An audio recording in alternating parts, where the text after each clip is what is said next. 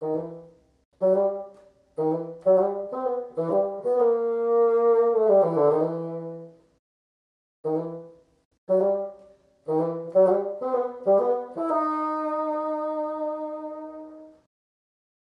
，OK。欢迎大家再回来卡克洛奇拖鞋下的沙龙，我是节目主持人蟑螂。今天同样，我们一个月一次在访问到了万博士 Joyce Wan。大家好，又回到这个节目。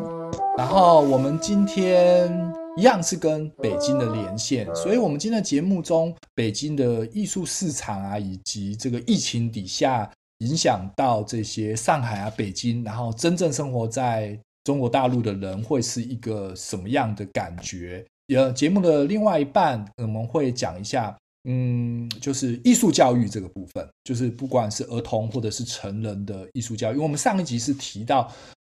嗯，怎么成为艺术家嘛？那这一集我们是想要请教万博士关于艺术教育的内容物。然后就我们先我们先聊聊那个关于目前现在疫情状况之下的北京，因为听说就是。有几个地方是不能叫封城，但是是一样是有疫情的产生嘛。嗯，但是以大陆这种清零的模式，大家都会很害怕，所以现在是一个什么样的情况呢？嗯，其实现在大陆这个清零的模式是源于之前上海控制不是特别好，所以衍生出来的整个上海必须封城的一个后果嘛。那当然。呃，北京作为首都，非常不希望这种事情，也不能让它发生。因为其实可能大家以为上海就是上海的城市瘫痪，但是因为上海它的整个华中华北地区，其实对上海的依赖非常非常的大。等到上海这个城市它一瘫痪的这一段时间，整个江浙一带，包括上海以北以南周围这一整片三角洲，都受到了极大的冲击。那不只是在呃，就是物资上啊，或者是流动上啊，更包括的是整个经济上的一大伤害。所以呢，在北京这种情况，我们不会希望它发生。当然，虽然不管再怎么精密的严控，再加上现在疫情，然后还有总是会有一些他就是 比较自私的人吧，我们会这么认为，就是他为了他自己个人的。方便，然后他比如说就不戴好口罩啊，就是明明就是已经疫情这么多年，大家都知道出门就是应该戴口罩，就是这种情况的话呢，就会比较使疫情难以控制。那其实北京的这段时间以来，从之前的本来没有什么情况，到现在整个朝阳区可以说是遍地开花，因为我就在朝阳区嘛。然后呃，我算是运运气非常好的，因为我们有一个就是大数据的疫情防控地图。那这个疫情防控地图，它会显示出来说哪一边是有点的，然后在这个疫情防控地图上有很多不同的区，那有的区它叫做管控，就是比如说你这个小区里面可能有人呈现了密接或是什么样的情况的话，它就会被管控。然后呢，但是管控不是说你不能出门，是你不能出这个小区，那你还是可以在你的小区内活动。但是，请问一下，这个所谓的小区是有多大？叫做小区？每一个大小区的情况不一样，就好像因为在台湾比较少是小区，大部分都是一栋一栋楼吧。但是你可以想象一些、嗯、呃新的建案或是别墅区，他们都会有围墙把自己围起来，对不对？嗯，那就是你不能出这一个这个，比如说我有五栋的建筑群，然后有一个门，那里面可能有一些超市啊一些东西，所以我不能出这个大门的意思。但是我可以在我小区的公园或小区里面的超市走动，这是没问题。嗯。嗯，那某种情况之下，那他其实也是被封在这个小区里面了，不管小区的大小了，但是他其实也就不能出去嘛。嗯，我不可能到地铁或者坐到公车嘛。嗯，对，就是因因为其实我们的小区很大，就每一栋小区里面差不多都是每一个小区都是十栋楼，楼跟楼之间它也是会有很宽的栋距的，然后大部分每一个小区都会有一个自己的小型公园，然后。那个小型公园通常都会有老人活动区啊、儿童溜滑梯层这种东西，所以它你不出小区，就它只要是一个正常规模的小区，你不出小区的话，呃，其实对于老人或是行动力比较不是特别强的那种，呃，差不多小学生这种程度的小孩来说，影响不会太大，因为他们都有足够的活动空间。反而是对于大人，就是成年人会觉得说，小区再大，你还是觉得很受拘束。那所以就是因为之前有一些人他就比较不受控管嘛，就明明你的小区已经是管控了，你不能离开你的小区，他是偷偷的跑出去，对，就导致任何一个小区只要一旦被列入管控，它旁旁边就会用那个铁栅栏把你整个围起来，像动物园那种感觉，就导致了很多人心理上的不安。其实不安或是不满都会，但是但是小区一旦被铁栅栏围起来之后，是不是物资就不能进去了？不会，就是运输的物资，它会运输到那个铁栅栏门口，然后呢，由里面的人把他们搬运进去，这样子。嗯，所以你就是还是可以做买卖啊，你东西还是可以出来，只是人不能走动而已，就是物资还是流通的就对了。就是不能出来，只能进去，就是任何东西不能从小区里出，只能从小区只能进。比如说食物、水、民生必需品，你总是需要卫生纸嘛，对不对？嗯，就这些。民生必需品，你还是可以上网买到，买到它就会送过来，然后呢，送到门口的集中点，然后里面的就是，比如说有一些朋友他们会是，就是或者本来小区的管委会啊，或者每一栋大楼里面有一些人，嗯、反正你现在在家里也没什么事，那你不用线上上班的人，通常都会去当志愿者，然后就会去搬东西等等之类的，这样子。嗯，可是这种情况之下，也属于某种程度的，他就没工作了。因为不是大家都可以在线上工作的，不是吗？还是有一些，比如说是餐饮业，有些运输业，或者是不管，就是除了这种资讯或者是科技，或者是这种可以在电脑上处理的工作之外的，都不能做了。对，有很多就是服务业类型，就是你必须实体进行的服务业，它就暂停，就会受到一些冲击。那其他类型的工作能够转线上的，就尽量转线上。那呃，其实，在大陆，其实这几年或者说五年以来，很多工作本来就是你是可以线上完成的，你不一定是要在线下。所以你去办公室，你也是用用用用办公系统嘛，用连线系统嘛。那呃，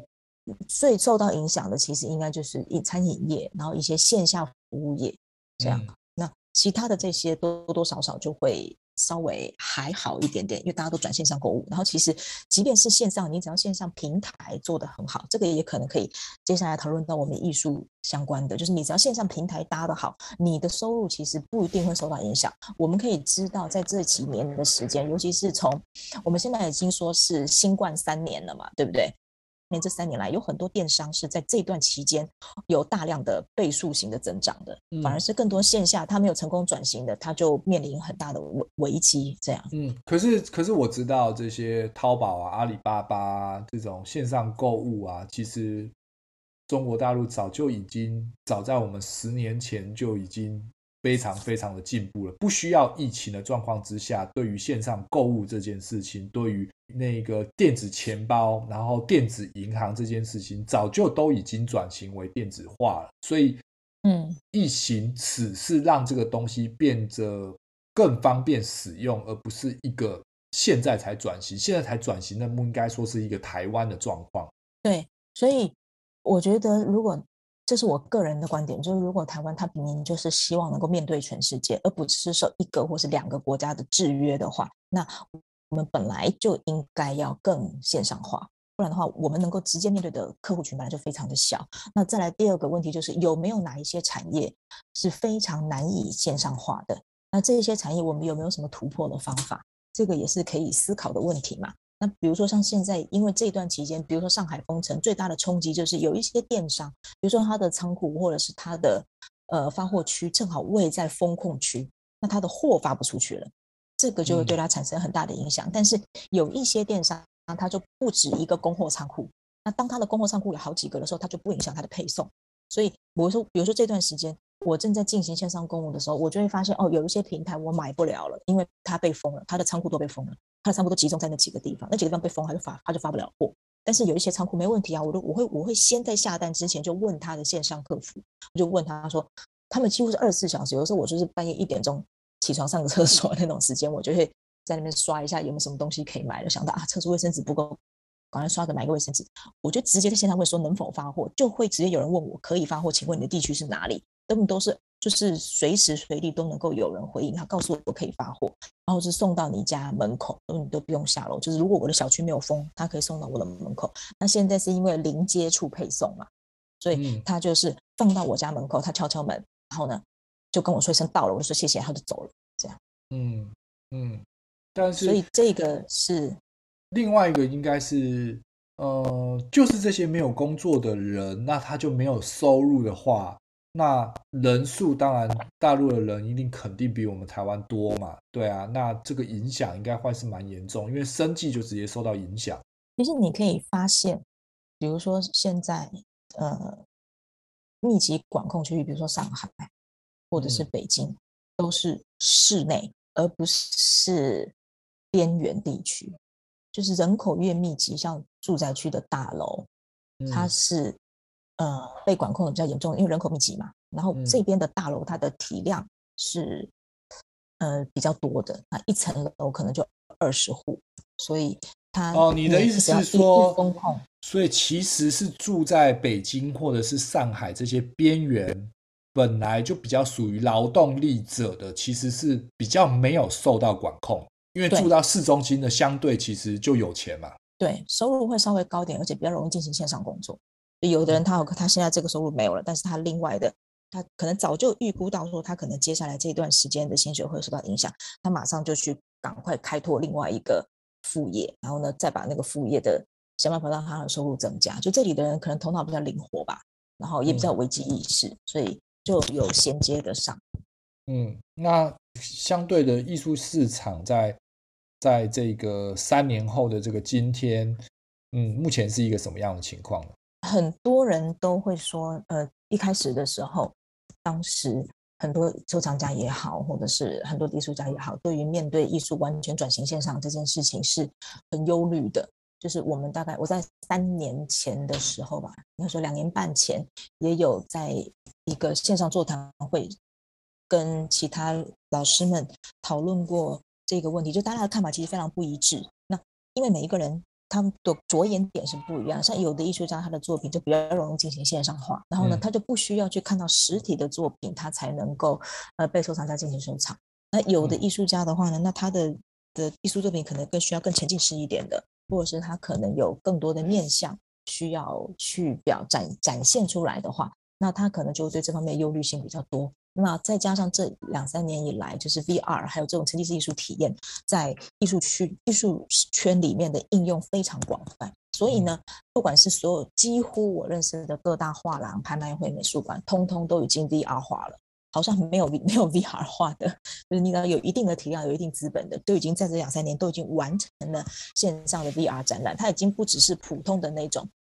呃，我们以往看到的就是一个全景式的拍摄。就是你真的是可以直接线上 VR，就好像我们现在不能去看房子，但是我们可以就连房地产公司都能让你线上 VR 看房一样。那它这个的呃，就是一个成功转型的一个方向。那有一些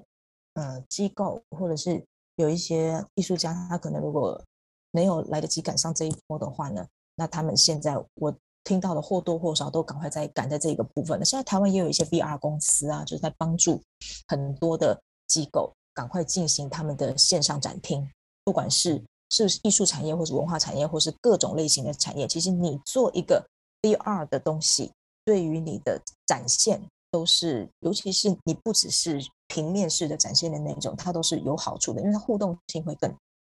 强。那任何，尤其是艺术，它是一个需要感受性的一个东西。就当这个东西，当这个艺术品，它跟我本身发生关联的时候，我会对它更感兴趣。我可以更好的去进行我的审美，这个对于，所以这个 VR 的展示方式会比较对于很多的呃艺术可能会有一些帮助，所以这个也是我看到比较多人现在也在之前就已经完成，或者没有人没有之前来不及完成的，现在在赶快进行完成，因为可能早期的时候 VR 也比较贵嘛，那现在它的价格也下来了，比之前稍微更。那你所谓的所谓的这个 VR 就是。嗯，各大的艺廊自己建一个类似小型的一个元宇宙，就是它的网页上，然后可以戴着 VR 眼镜做一个虚拟实践的线上导览的概念吗？是这样子吗？对，但是元宇宙这个词不适当，因为我们现在会把元宇宙这个词拿来专门用在就是那些搭建元宇宙这个东西的平这个平台，就那个平台叫做元宇宙。然后呢，嗯、那个平台他们上面就是，比如说各个公司搭成了不同元宇宙，然后那个是一个你可以进去，你可以在里面买地，你可以在里面干嘛的一个一个虚拟空间，嗯、一个虚拟的世界。这样，那我、嗯、我会把这个只是称为他们的 VR。当然，有一些画廊他已经开始在元宇宙里面买地盖自己的元宇宙画廊，然后在里面做他们的 VR 展厅，也是有的。哦，所以你刚刚说的应该就只是一个嗯，自己自家的一个网页上的浏览形式的改变嘛，就是只是从平面的变成是一个三 D 模式的一个展品的表现方式嘛。对，嗯，了解了。然后这个再加上呃，由于跟电商的配合，比如说你线上付款的配合。然后呢，授权性，因为艺术品它的买卖的价格有些会相当的高嘛，然后还有包括呃直播的一个更就是更好的串联，不管是你进行线上的支付系统，或是你在呃直播上可以进行叫价喊价等等，这些都是对于这个整个呃艺术市场是有帮助的。所以可能一开始的时候，我觉得艺术市场是有受到一些影响，但是现在相对起来又平稳，因为。在我看来，以台湾，因为我们我们什么东西都比全世界来得晚，人家都已经苦哈哈的时候，我们还在开 party。那所以今去年跟今年度，台湾就以台北市这种艺术展览一个一个的开，买东西的人还是照买，逛艺术圈的人还是照逛，就是戴个口罩，量个体温，其实就是这样子，并没有很直接的冲击到台湾的艺术市场。那那但是这。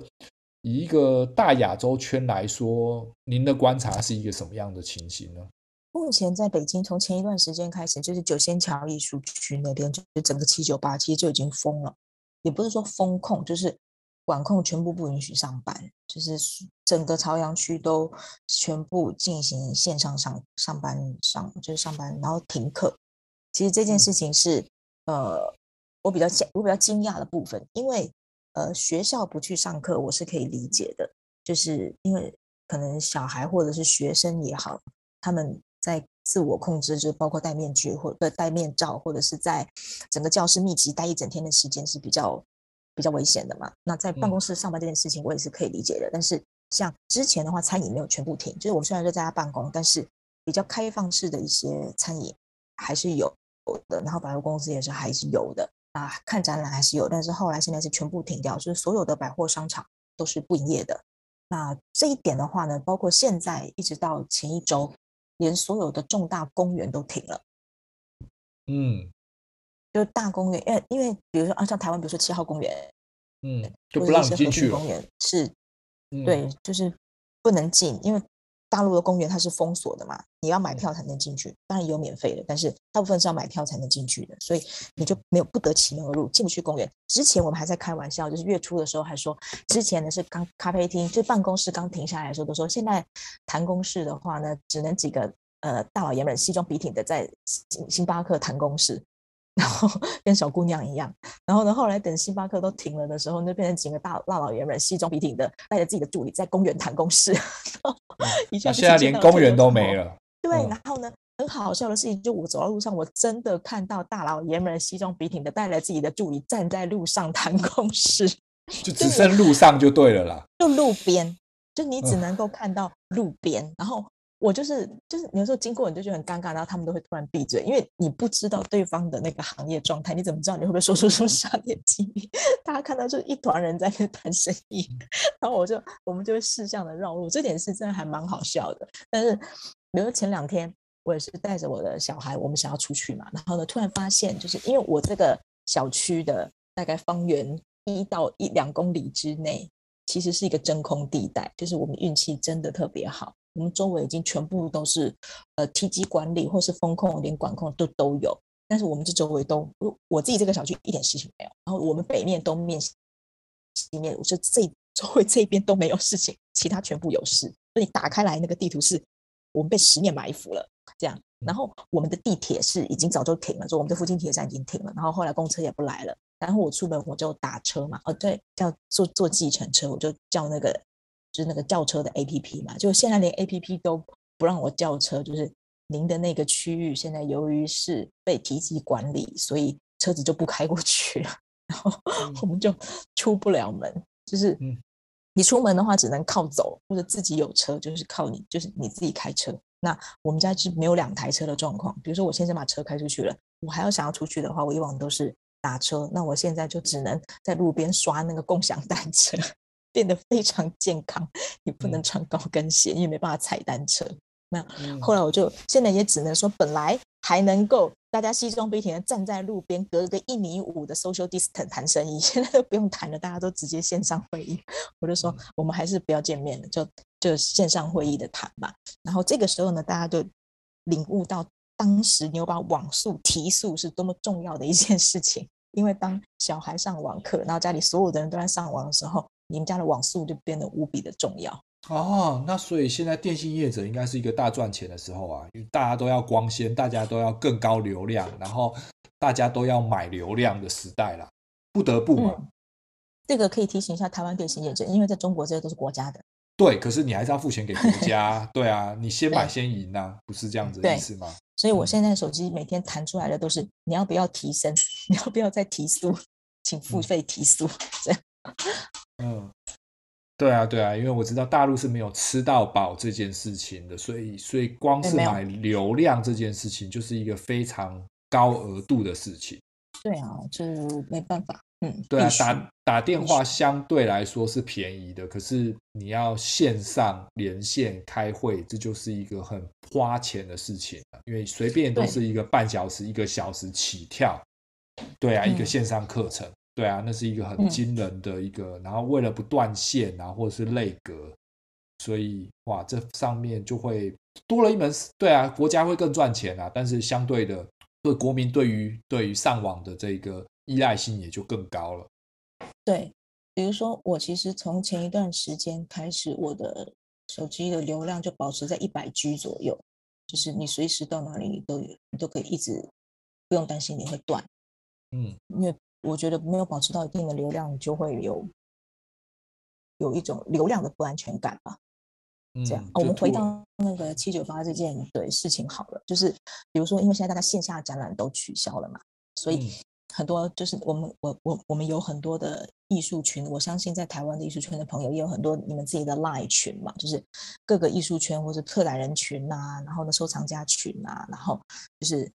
比如说古美术群，或者是当代艺术群等等，就你会有各式各样的群体里面，应该也会有。我也很想知道，就是台湾的艺术群体是在 Line 怎么样 share 自己的方式。像我现在看到，我们会发现一些变化跟趋势，就是他那各式各样的群里面，会有很多人开始更积极的使用公共公众号，就是在每一个人都会有你自己的影音号嘛。比如说现在可以看到，几乎以前的一些很高冷的老师也好，策展人也好。他们也都注册了自己的影音号，不管你是抖音，或者是小红书，或者是各式各样的影音号非常多，连微信也有自己的影音号。那你就可以简单的拿手机录一个视频，然后就是非常短的，然后呢去做一个你的观念说明。然后呢，时间不长，嗯，但是越来越多人在做这件事情。哦，我我我我我大概知道您的意思，就是就是现阶段我们我们想要找到一个之前可能 approach 不到的艺人或者是一个策展人，相对容易了，因为他的那个公众号就会是一个自己经营的状况之下，而不是一个哦，我要找到助理的助理。所以我没有办法直接对上它，那相对的就会是一个这个东西的距离好像就跟人与人之间好像缩短了。我去见到这种大人物并非不容易，就像是我在 Twitter 上可以直接跟马斯克聊天是一样的意思，大概是这样的意思吧，对不对？对对，就是本来我们只能够通过艺术媒体、各大艺术媒体来获取庞大的信息量。但是现在，比如说你关注了他自己本身的号的时候，你可以直接从他的呃号当中看到他的最新的观点。那其实艺术媒体他们就会得到呃一些相对性的竞争嘛。但是他们的呃工作就会变成从报道型的变得更加的专业型，它会变得是呃更多的分析型的，或者是会变得更深度。比如他可能会希望有一个独家的专访。然后呢，老师，比如说你跟我签这个，你这次的独家专访，你自己的号也不能发，你也不能给别人发，你只能发在我这个号上。嗯，但是就会变成这样的形式。对对，但其实，在早期，在还没有这种小红书的出现，然后还没有抖音出现的之之前，我就知道在微信上是有自己的公众号这个东西的。然后那个时候，其实大部分的公众人物，或者是网红，或者是相关的人，就是做艺术啊，或做摄影师啊这些相关，其实都会有自己的一个公众号。嗯，这个这跟台湾的模式不大一样，它是它是我的印象就是直接微信就是连接了一个自己的一个号，就有点类似脸书里面你开了一个。呃，对外的一个窗口，嗯嗯，会把它直接拆开，一个是你自己私人讯息，可是它是直接连接你的一个公众号，大概是一个这样子的概念。对，公众号它其实更是自媒体，它还是像媒体形式，它不像脸书的粉砖，粉砖是你可以有更强的互动，它是更即时性的嘛。嗯，可是公众号也是一个，也也是一种粉砖的概念啦，因为你还是可以在。在公众号面留言给那一个管理者，不是吗？你可以锁定不让人家留言，或是可以限制留言、付费留言。它它的功能是比较呃多更完整的。这样，然后呢，公众对，然后呢，像比如说我们脸书的粉砖，你不可能有就是付费限制留言某些文章对的功能，哦、但是在、哦、在公众号就会有，比如它有一些部分文章是免费的，有一些文章你要付钱你才能看到。哦。嗯，这样，所以对于因为因为他们发展，因为原则上它发展的更早，它更多这种细节化的变化。嗯嗯嗯，嗯，是这样的。那呃，然后对，但是对于我想要知道一下，对于现在的大陆人这种付费买这个所谓的 know how 或看这种付费文章的这种呃买单的程度是非常高的吗？非常高。就大家其实是很愿意支付给这些专业人士，我就是哦，我就是每个月要付钱给我，就是要看那个人家你要付费才看得到的文章，是这样吗？对，而且我觉得是不分年龄的。嗯、当然，对于某一些好一定程度收入以下，或者他的他呃，对于个人知识的增长不是特别感兴趣的人的话呢，他通常就不一定会付这个费用。但是，通常你一定程度以上的人，呃，我感觉到的是说。几乎所有的人都会去进行付费。我为什么会这么说？当然不一定是，比如说我们在艺术圈里面的那些人，大家会去为了要得到更多的知识，或者更多的呃，不一定是知识，或者是说信息有用的、被过滤过的有效信息，你是要付费的。这我觉得很很天经地义、稀松平常的事情。对啊，就不是一个什么。什么哦？你应该开放给我免费。可是，在台湾目前还是停留在这个时代嘛？就比如说，我用脸书是免费的，我看你写的文章，除非你把它设定在我的朋友以外，并非开放的情况之下，那其实也没有一个这个付费功能给大家使用嘛。就算是 IG 或者是 Twitter，也没有相当的功能嘛，对不对？除非你在自己的网站上做这样的事情。可是，台湾人对于买讯息付费这件事情，应该也是只有停留在 Netflix 啊，或者是那个 Disney Plus，或者是 YouTube 的一些特别的网红底下，我想要看你特别付费才有的节目，才会做这件事情，以会停留在娱乐上，而非专业知识上。嗯，呃，这让我想到我以前还在台湾，但是十年前的时候，就是我的同事。他们会去订那个线上的远见杂志，或者是订那个就是这些特殊的商业型的杂志，因为这些商商业型的杂志对于那些商界的人来说，他会得到一个有效的、快速得到的有效信息嘛。那这个有效信息比他自己在网络上浪费许多时间去进行海量搜寻来的有效率，所以他想要节省时间得到有效信息，然后他觉得这个费用是他觉得无所谓，或是比如说订阅那种 National Geographic 这种类型的杂志回家看。或者甚至线上版本对他来说是有用的，因为你在其他地方看不到这么有用的信息。所以，当然知识付费这个领域来说的话呢，就会变成说，第一个观念是你觉得这个费用它值不值得？第二个就是他提供的这些知识真的是其他地方找不到的吗？那第三个就是好，也许我可能要花时间去找，但是我要花很大量的时间。那我急需需要这个知识，我为什么不直接就花一点钱把它买到手，解决我现在的问题就好了？那我还要。花那么多时间去搜寻干嘛？那这个就是一个逻辑问题。那我们之前可能在一两集的节目当中有讨论到说，就是步调的问题。就这里，我还我觉得也有可能是因为我在首都的关系啦，所以他还是很急的，就是每一个人都是很心急的去做，完成手上所有的事情，然后事情的工作量什么也比较大。对，但那个急应该跟我们我们我们第一集谈到跟香港的那个急是不大相同的吧？呃，不太相同。香港那个那个紧迫感，然后那极高的准确率，但是呢，在这里的那种急的话呢，是一种可能第一个包括求表现，就领导要我什么时候完成，那我当然要完成。那如果在网络上收到讯息不正确，那我是不是下场会很惨？那如果是这样的话，我为什么不去买一个绝对正确的信息？嗯，懂。对，先停一下。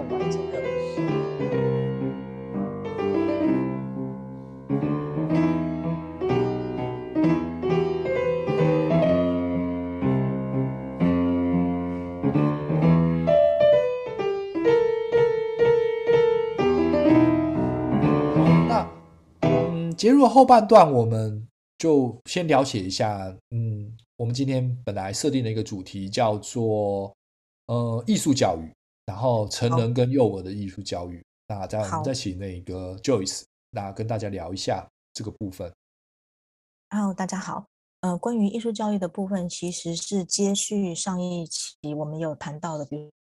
是如何成为一个艺术家。那当你在小的时候，如果你呃，有机会受到这样子专业的艺术的培训，一路上来通过学院的体系，然后很幸运的，然后也包含自己的努力，就成为了一个艺术家。那这是一个标准的学院型的道路。那这个呢，就可以考虑到说，在进入一个完整的学院型体系之前，就是小孩，就是我们说的。幼教的这个部分的美术教育是什么样的情况？因为当你已经进入一个完整的学院，那就是学院体系，我们就不用去考虑这个问题。但是如何有很多家长他们 consider 的部分，就是怎么样去进入这个考美术班，就是进到美术班 这件事情是第一个门槛，对吧？那在任何一个环节，你都有进入美术班的这个这个关卡要过。所以呢，前面第一个关卡你要补出来的就是幼儿美术教育。好，那第二个部分就是，如果你没有进入这个美术教育学院派，但是你现在已经是一个成人了，你大部分的学历都已经完成了，你如何再去获取一个机会，然后呢，去补齐你的这些美术教育，然后让你能够有这样子的技术也好，有这样子的能力跟人脉也好，可以去进入艺术圈去做你想要进行的艺术事业。所以这个是分为两个部分，成人教育跟幼儿教育等于是两个极端。那我们不提的是什么社区教育、老年教育，那是另外一件事情，那属于鉴赏。但我们之后也可以谈艺术鉴赏，就是我不想要成为艺术家，但是我想要进行艺术收藏，或者我想要去美术馆，我都能看懂。我能不能有一些简单的，就是普及性的课程去学习呢？或者我什么方式去进行学习呢？这是另外一个部分。我们现在谈的是专业艺术教育，属于幼儿的跟成人的这两个部分。嗯，那我们先谈谈幼儿的吧。好的。从幼儿教育来说呢，其实因为我我我的小孩现在是大概六岁多，就是我们今年刚考上了小学。那在考小学这件事情上呢，台湾是不存在的嘛。那在我在香港跟在北京的时候，我们都各考了一次小学，是因为学制上的不同。那呃，这个事情我们就不细说了。那我们就可以发现呢，如果说有一些小学，那它是更 focus 在它不只是。呃，知识型的教育更多是才华型的教育的时候，他也会去看一下小孩子的这个艺术方面的天分。他会希望你能够在考小学的时候提出来，比如说我之前我们学过什么钢琴，或者是学过什么舞蹈等等，就是哪一个艺术领域你已经接触过。那通常有这方面意思去栽培的家长，那可能大约从小孩子可以开始学艺术的正式时间大概是三到四岁，就会开始去学了。那三到四岁，甚至是更早，我们说早期教育、早教跟学前教育的话呢，其实都是启发式跟创意式的，而不是技术性的训练。因为我们可以知道，人的肢体上，还有包括整个身心灵的发展呢，它是随着年龄才会增长的。你在一个幼儿，他的呃身体还没有完全发展好的时候，强迫他去进行一些高强度的训练是不可能的。天才就不要考虑，好吗？我们大部分人都不是天才嘛，所以这个幼教，如果说有家长真的觉得哦，我小孩，我觉得他非常有天分，我希望让他去进行，就是呃艺术方面，不管哪一个门类的艺术的训练的时候，你在筛选幼教机构的时候，你的标准应该是他到底有没有办法去发掘我孩子的天分，然后让他去根据他的天分去适性发展。像有一些综合型的，就叫做呃创意开发或者是创意美术，是我比较赞成的部分。就是它不会让小孩子去，呃，像我们要知道三岁六岁跟小学生，他其实是有很大的区别，因为你的手还有你的脚，你能够做到的肢体动作，你能够做到的表现，甚至语言表现，都是有很大的距离，所以。当他们在进行这种创意美术的时候，是不是会给小孩带来激发他的想象力，去鼓励他去保存他的创意，而不是给他一个 demo 让他去照着做？而是当你用一个 demo 去照着做的时候呢，你并不能够把小孩子的呃潜能激发出来，你其实你只是让他模式化。那模式化这件事情其实是考试用的，就是我们知道考试是怎么怎么做嘛，就是你把。考题背起来，然后呢，把你背的东西完美的写在你的考试卷上，你就可以考高分。任何一种考试都是这样子的嘛。但是如果你想要成为一个艺术家，并不是你考高分你就能够得到的。重点的是你的创意，你如何去做表现你自己，还有你如何去观察，跟如何去思考，就是内化。第一个是你去观察，所以训练小孩的观察；第二个去训练小孩去看到这个观察之后去思考、去反应、去内化；第三个是如何呈现出来。然后呈现的方式是不受限制的，所以我在呃我的小孩从很小的时候开始，我就带他看过呃北京、香港非常多的教育机构。我是回台湾的时候有看，但是很遗憾的就是因为我在台湾时间比较短，所以我没有特别的去研究哪一个呃教育机构它的体系型的教育方式。但是普遍来说，我认为对于小孩子的美术教育更重要。重要的是美感培养、观察能力培养，然后呢，看到这个东西以后，内化的思考以及表现。那也就是说，如果各位家长你们本来就是，比如说艺术家也好，或者是设计师也好，这个你是你自己本来就有的能力的话，其实你已经不用把它交给交给就是外面的机构去培养，你完全可以自己去呃培养它，因为你自己就一个作为一个艺术家或设计师，你的观察力本来就会比较有你自己独特的眼光。然后呢，你是如何去观察这个东西的？跟孩子讨讨论，然后让他去思考。你是看到这个东西的时候，你的反应是什么？如果我要把这个东西表现出来，我会怎么做？然后让他不受任何媒材或是形式限制的去表现。比如说，我听完一个故事，然后我听完这个故事之后，我想把这个故事重塑出来，表现出来。你可以用唱的，你可以用写的，你可以用画的，你可以用各种方式去呈现。这个对于一个艺术家的。就是我们说幼苗的培养才是好处的，给他一个土壤，然后给他灌溉的是灵感，而不是技法。那技法这种东西其实是到了一定的，当他的手啊，当他的肢体到了一定程度之后，你再去磨练就可以了。当然都要下过苦功嘛。所有学过艺术设计的人都知道，你中间你要有一个下苦功的这个阶段，但是不能够因为一早的时候你就希望他画的多像。而抹灭了他的那个灵感的这个部分，所以其实这是幼教。那在幼教这件事情上，我还有一个想要跟就是在各位家长去提醒的，就是当你的小孩已经开始对某件事情感到不耐烦的时候，立刻停止。就比如说他本来很喜欢画画，结果他一直画画画画到一个时候，你比方说妈妈，你就看说妈妈觉得或爸爸觉得你这个地方没有很好，你要不要再改一改？嗯，请你不要强迫他，或是请你不要说你觉得这个东西他。画的不像马，你为什么说它是马呢？那马应该那样画，请你那样画，请你不要用这种方式去调整它的表现力。这个是应该就是一种抹灭创作的一种方式吧，是一个非常负面的一种模式，就是你用你自己的模式灌输在小孩子身上，就变成考试了嘛。嗯嗯。当你欣赏幼儿的作品的时候，不是用形，你应该是用写意的角度去看它。就是更多的是问哦，宝宝，你画这个到底是什么？Amazing，妈妈完全不明白，你可以解释给我听吗？然后你会听到一个你从来没有想过的故事，就是我儿子他从五岁开始，他自己画绘本，然后他那个绘本是把我那个我有很多的那种 print out 的那种废纸，他自己去用订书机胶带把它订出来，订成一本书，然后一页一页的去画，因为我给他看了很多的绘本，然后他就会用他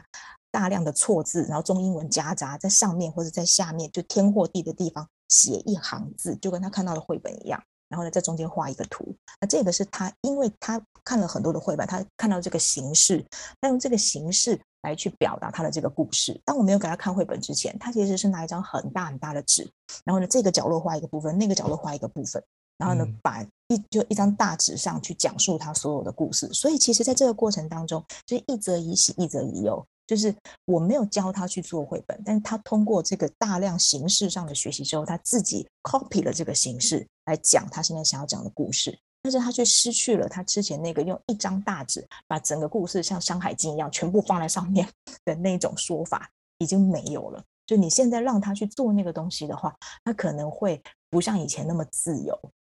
嗯，做不出来，因为他已经被绘本所限制住。他会觉得，嗯，我要讲一个故事，我要画一张图，就是要有一段字加上一张图，然后要用书的方式放，从左翻到右，这样才叫做表现。他已经自己潜移默化被这些书本所限制。对，我从来没有跟他去上什么绘本，对，我没有带他去上什么绘本创作课，我也没有跟他说，就是我从来不限制我的小孩的创作方式，就是我把所有的材料，不管是。就突然吓一跳，产生这样子的结果就对了。嗯，对，我把我所有的材料、所有的素材，通通放在那边，随便他去使用。然后呢，他的创作过程就是发生了各式各样的变化。然后他自己以前也在他的，比如说他的大张纸上，他这边想要有一座山，他就会拿他的那个培乐多这边咚一座山粘在上面，其他部分都画了。那现在这个形式已经不会出现在他的绘本上了，就是他已经从本来的他的一个立体式的创作，变成了一个。非常形式化的一个绘本上的创作，虽然很多其他的我的朋友或者是长辈看到就觉得哇，好厉害，你现在已经会做这个了。但对我来说，我觉得这是一种失去。那我会希望去培养他去做出一些其他的东西。他现在做的东西越来越像了，但是我觉得他的创意少了，就是很像。那这个就是可能家长们你们在培育的过程当中。多多少少要去思考的地方，嗯，会是好事，但是同时间也是一件坏事。他画的越像，就是越模拟他所看到的二次创作，而不是原生。对，对啊，这是可怕的事情。就是比如说，我照着卡通去画，而不是照着原本看到的树跟动物去画，这是已经被创作过的东西，你又抄了别人的创作来做，对，这是一件还蛮可怕的事情。对，所以这个。是我没有当初没有意想到的，就是我本来想说，因为绘本故事的话，已经比我们看到的一些以前的刻板故事来的更、更、更自由一点，它没有那么教条。但是即便即便如此，通过大量的学习跟吸收，他还是有一个他自己的的的的形式选择。那好吧，那我们我们我们现在继续谈这个所谓的成人教育呢？嗯，在成人教育的部分的话呢，就是。跟幼儿教育就完全不一样了。我们刚才提到的是幼儿的话，我们不要限制他的发展，我们不要去磨练他的技法，因为技法等到他，如果我们真的要去考这个美术班，尤其是越小年纪越小的美术班的老师，他不会是看你的技法，他是看你的小孩的创意到底怎么样，或者你的自律性，就这样子而已。你年纪越大的美术班，他才会一定程度的去看你的技法。那到对于成人来说，也就是说年纪越大，相对的技法越重要。也就是说，你当你已经是一个成年人了，你如何成为一个艺术家，或是你要成为一个设计师，很简单。如果你连一定程度的技法都没有的话，我会觉得那是不可能的。就是别人在美术班锻炼了十年、二十年的那个功底是不可取代的。他们对于所有的，就是所有的艺术家或者所有读过美术班出来的，你都会知道他花了多少的时间在进行模拟、写实、素描各种素材的活用、运用、了解跟。模拟创作，这个其实对于很多艺术家来说，你把自己先固化、吸收这个东西，最后怎么抛掉，然后呢，用你自己的方式把这些内化了以后，重新呈现出来，才是我们希望看到一个艺术教育最后能够迸发出来的一个创作的一个一个果实吧。对对对，可是关于关于关于这一段，我有一个有一个问题，就是对于一个。一个一科班出身的教育模式底下所训练出来的结果，到最后极大化的一个表现。但如果今天他是一个自学的艺术家，他没有那么多的底子呢？对啊，就不会有他的这些技法存在了。我只有就是我的创意跟我觉得怎么样去发挥这个创意做最好的部分而已。他没有中间的这一段啊。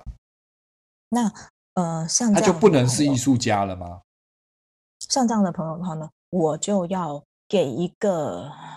比较怎么说呢？嗯，这不能说投机取巧，这只能说是快车道的一个方法。首先，第一个，你至少要掌握一门能够展现你的、你的、你的创意的方式。就是你如果说要成为一个艺术家，艺术家是不可能没有媒介的。你的媒介是什么？你要是成为，如果你要是成为一个摄影师，你要会摄影；你要成为一个画家，你要会画画。如果你要是成为一个雕塑家，你至少要会做出一个什么东西来。就是你的媒介是什么？你能够掌握的媒介，你必须先选择。关关于关于这一段，我能不能够插个话？我觉得像是那个以前在纽约地铁画画插画的那个哈林。嗯，会不会是一个例子？呃，你知道那很多很多那个小人，你知道我在说那个哈林吧？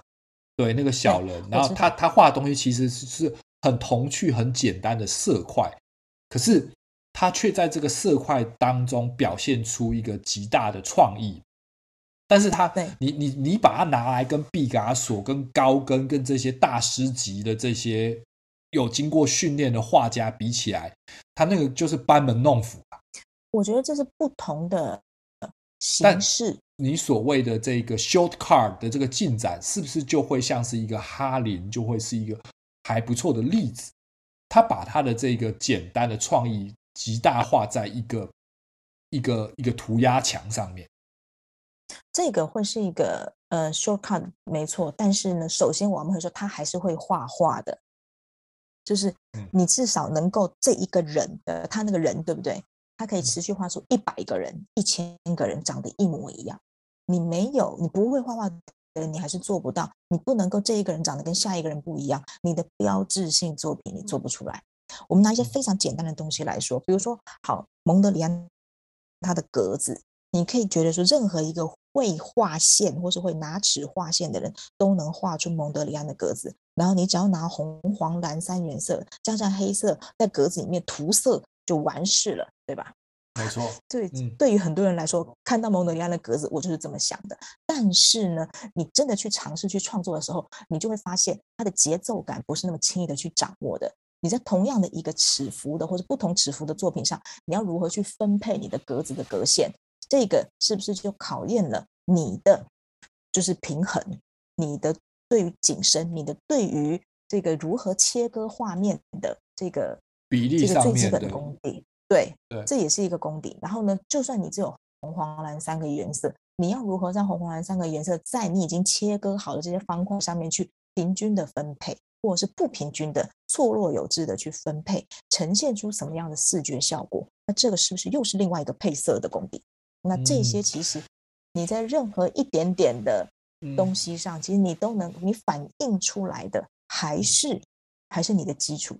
嗯，就是这个这个这个这个这个 pattern 性的练习，就有就就又另外一个我想到的，就是一个卷川，呃，不是卷川，那个那个那个叫做画点点的那个，在南瓜上面画。草间弥生，草间弥生是不是也是一个类似的东西？他懂一些，呃，你不能说他不会画画，但是他会把这个他视觉上所传达的这个东西放放在不同的物质上的配色跟比例大小，而产生的是一个。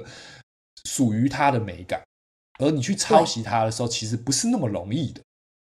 对，并不是所有的人把自己关在一个房间里面，把整个房间涂红或是涂黄，然后画出点点，就能够画出草间弥生的效果。就是你去做一样事情，或者不是所有人把颜料、把画布铺在地上，拿颜料甩来甩去，你就是 Jackson Pollock。就是不是所有的人，嗯、你觉得这件事情好，如果你不相信，你可以去干嘛？你去试试看，然后你就去思考，为什么你做不到。为什么他能做到？你刚我们刚才提到之前，其实他们都是学院派啊，他们也是花了之前非常长的，他们其实都是学院派。那为什么他最后能够化繁为简？就像毕卡索他说过一句话：“我花了一辈子的时间去学习，让自己画个孩子，对不对？画的像个孩子。”我们知道毕卡索他从多小的时候就能画的多么的像，然后呢，他不断的通过他一生的时间，不管是蓝色时期、粉色时期、什么时期，去调整他的作品，然后呢，他去创造了立体派。他去做了什么样的改变，让他自己变成他现在后来的那个样子？他做了一生做了多少突破？为什么他是一个大师？很少人能够不断的去突破他自己，大部分的人都会去拘泥于他以前的成功或者他擅长的部分，而不会更积极的去进行他的突破。那这个也是呃，我我们可以说到一个，如果你想要去成为一个艺术家的话，之前也提过，源源不断的创意，还有当然恒心毅力，也都是非常重要的部分。呃，我觉得我们可以回到艺术教育这里，就是如果说你现在不是一个艺术家，但是可能你小时候有学过画画，或者是你在你在普通正常学习教育的时间，你上美术课的时候，你多少会有一些累积，交过一些美术作业嘛，对不对？你会去回想到你以前做过哪一些东西，你在做这个东西的过程当中，你是不是得心应手的？那可能是一个你比较容易入门的一个部分。然后我建议你还是先找个老师，不管哪一个老师，只要做得比你好了，他都可以是你的老师。那他最好是学院出来的老师，这样他对于技法上还是有比较完整、系统性的教学。报一个短期的班也好，然后呢，把一些概念上的东西，就是在创作上的技法，你先补起来。如果你没有那个东西，你是没有办法往下走的。任就是你要爬得越高，你的地基要越稳嘛。所以你这个地基，如果你没有那么多时间去补的话，它其实最后是会很严重的影响到你的发展。就是你只要任何任何时间，你就回去补你的地基。那这个是你可以一边创作一边修补，这个是没有问题的。但你不要停止创作的时候，你就会不断的突破。那再来第二个就是你。不能缺乏的就是你的理论基础，因为从学院派出来也好，或者是半路出家的也好，当你要去做你的创作的时候，你不能不认识这一些，或是你可以做的不好，但是你不能够看的太少。就你你你不能不知道毕卡索是谁吧？就你最起码最基本的美术史你要有嘛，你不能够不知道大师的经典作品是哪一些，然后你不能够不知道。这些东西，它对我们现在美术史发生了多少影响？好，我可以把天才切到这个系列的外面，但是我可以很少的说，大部分成功的伟大的艺术家，他们对于前人的创作的过的作品，都是耳熟能详、信手拈来，甚至是模拟过的。因为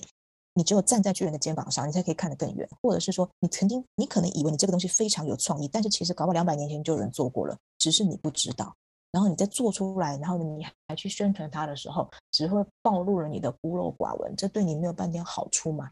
所以，第一个美术史的基础，中西美术史的基础还是非常重要的。然后，理论基础还是很重要的。就是这一些对于艺术家来说，都是呃，除了在技法训练以上，他们在学校的课程当中本来就是已经有的概念，甚至是比如说你阿嬷去那个美术馆当导览，他去当导览当了半年，他的美术史都。都都很丰沛了，因为他会每次导览，他要先讲嘛，他讲他要先背，背完才能讲，对不对？所以他会有这样子的一个知识型的基础。那这个知识型的基础也是不可或缺的。那相对于就是技法上的累积，那个是非常花时间，要花很多功夫去磨的。另外就是这个知识型的累积，其实就容易非常多，因为我们坊间上你已经可以看到很多很多的书，你可以去买。然后呢，还有非常多的，不管是网红也好，老师也好，媒艺术媒体也好，都反反复复的在用各种方式去试图把你教会，让你有这些基本的，呃，就是艺术史的知识也好，艺术理论的知识也好，审美能力也好。然后你通过这些，呃，一不管是艺术媒体，或是老师们的，或是书籍上的资料，其实你也可以很简单的看到。就是评论家他是用什么样的标准、什么样的方式去评论艺术品的，然后，收藏家是用什么样的标准，或是用什么样的呃心态在收藏艺术品的，然后呢，美术馆的管理者也好，策展人也好，就整个你只要你摄取的资讯够多，你就可以对这个行业、对这个圈子有丰富的了解。因为现在得到资源太容易了，那嗯，你只要每天，我我不就不夸张的说，你就订个一两份电子报嘛。然后他不是会就一直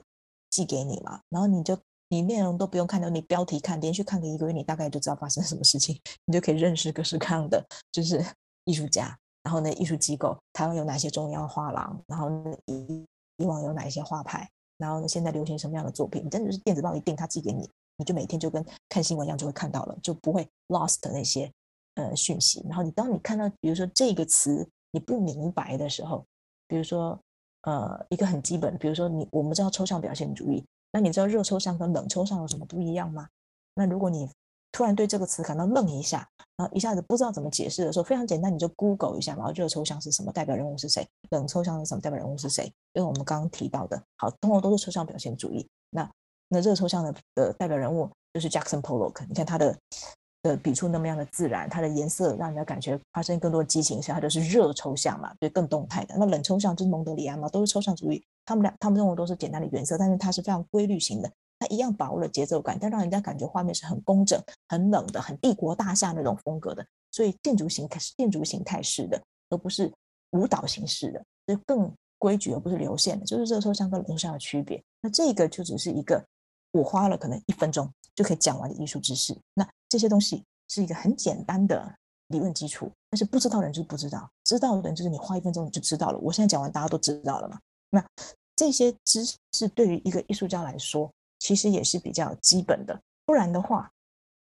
你都不知道你接下来去创作的作品是 属于哪一个风格。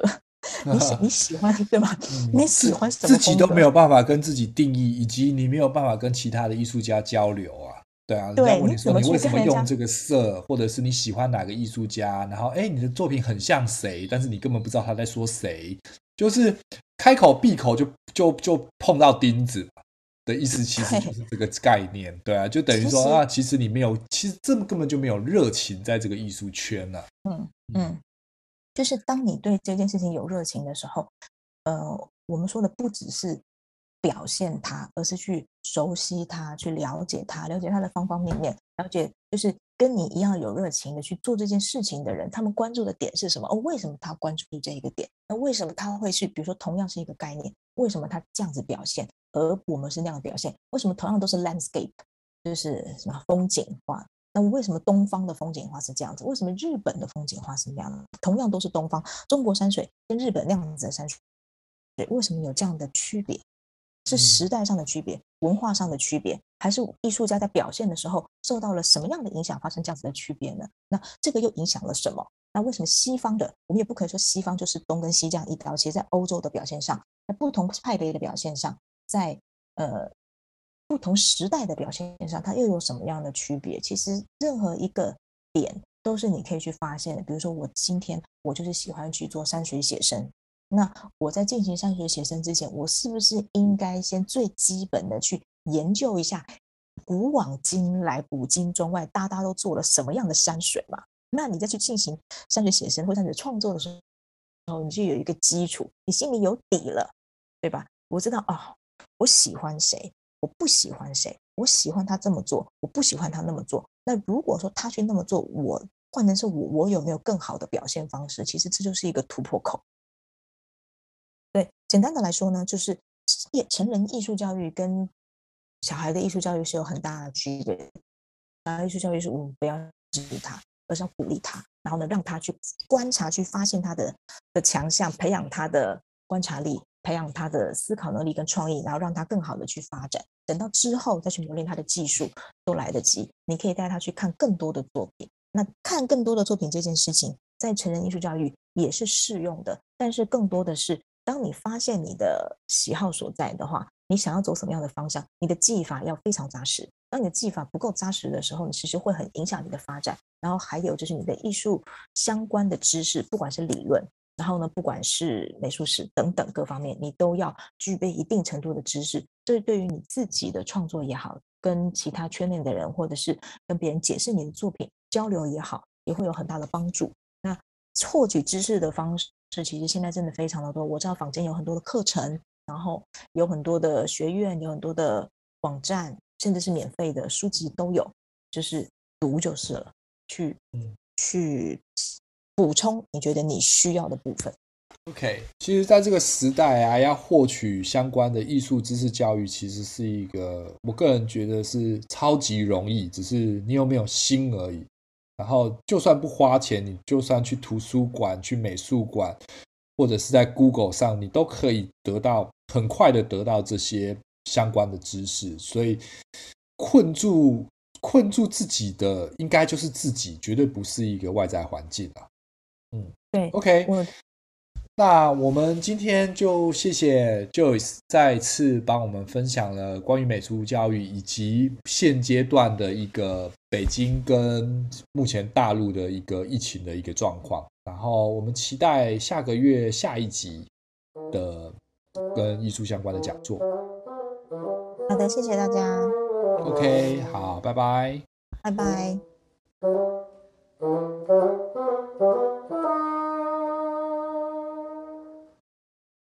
you.